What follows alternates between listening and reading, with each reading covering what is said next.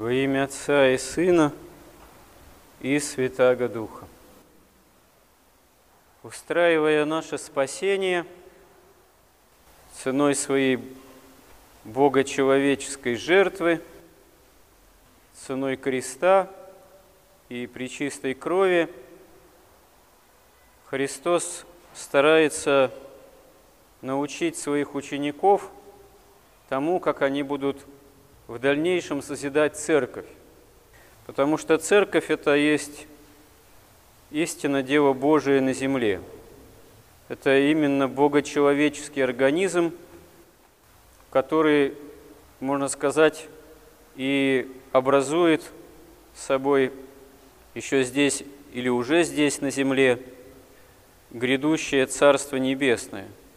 Потому что Царство Божие приблизилось во Христе, и обретается через веру и покаяние, и образуется и даруется опыт богообщения именно здесь, еще на земле, в Церкви Христовой, и это прообразует грядущее общение с Богом, полноту этого общения. Почему Христос говорит ученикам, что свяжете на земле, то будет связано на небесах. И что разрешите, разрешите на земле, то будет разрешено на небесах. Безусловно, вот эта апостольская священническая власть, она является неким таким великим таинством.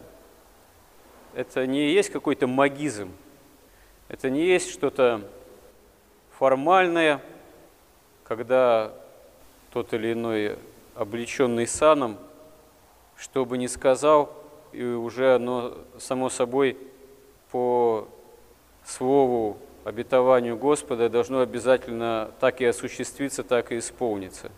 Непогрешимых нет людей вообще в принципе. Даже у католиков Папа Римский не является во всем непогрешимым, а только тогда, когда на это уполномочен – самой католической организации особым образом.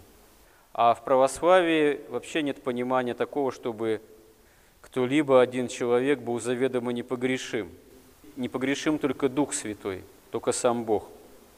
Только Его действия в церкви и вообще во всем мире.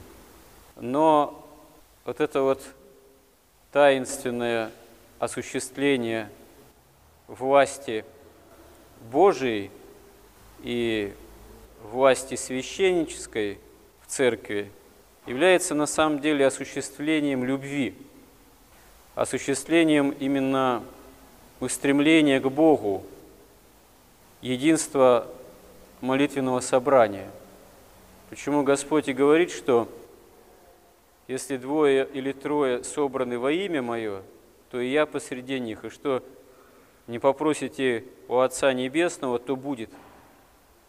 Но даже небольшое такое собрание или более многочисленное, оно действительно должно быть истинно во имя Христова. Не по формальным признакам, только там каноническим, церковно таким вот юридическим, если так можно выразиться, как это исторически сложилось а по истинному устремлению ко Христу. И вот здесь же, в этом евангельском эпизоде, приводится такой момент, когда апостол Петр спрашивает у Христа, «Господи, а до скольки же мне прощать брата моего, который против меня согрешает? До семи ли раз?» А Христос говорит, «Истинно говорю тебе, что не до семи, семидежды раз». То есть в такой, можно сказать, геометрической прогрессии – то есть всегда прощать. И оказывается, что этот эпизод здесь, видимо, не случайен, применительно к власти вязать и решите, что не попросите во имя Мое, а является неким необходимым условием дух прощения, милосердия, любви, истинности христианского собрания, Христова собрания.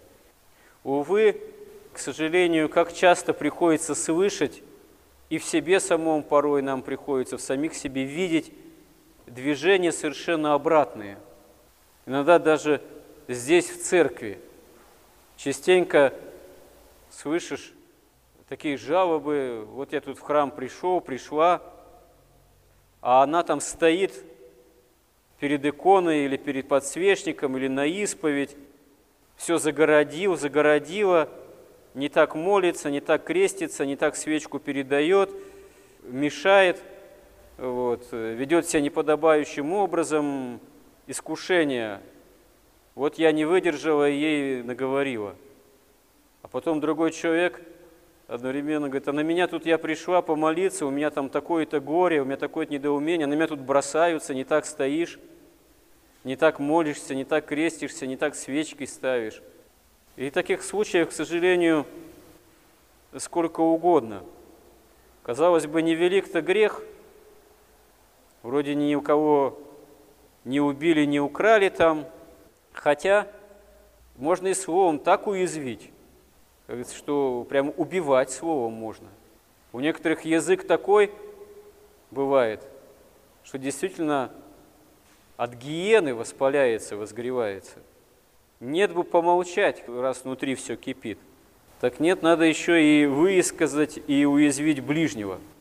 Как это ни странно или даже не страшно, но да, это даже в храме бывает. Но ведь э, где же тогда дух милосердия и прощения в нас, если мы об этом притыкаемся достаточно регулярно? Тогда во чье имя наше собрание – если вместо прощения, милосердия, любви к друг другу, ревность, осуждение, неприязнь, тогда мы можем оказаться собранием не Христовым, а можно сказать, по сути своей, антихристовым. Потому что вместо заповедей евангельских, вместо Христа себя самих ставим на первое место. А то, что вместо Христа, то есть антихристово по сути своей. Антихрист – это буквально именно вместо Христа, который приходит. И если не Дух Христов в нас торжествует и главенствует, то чей же Дух в таком случае? Если это оказывается Дух не единения во Христе, а Дух разделения, чтобы поводом для разделения не служило. И вот апостол говорит очень важные слова –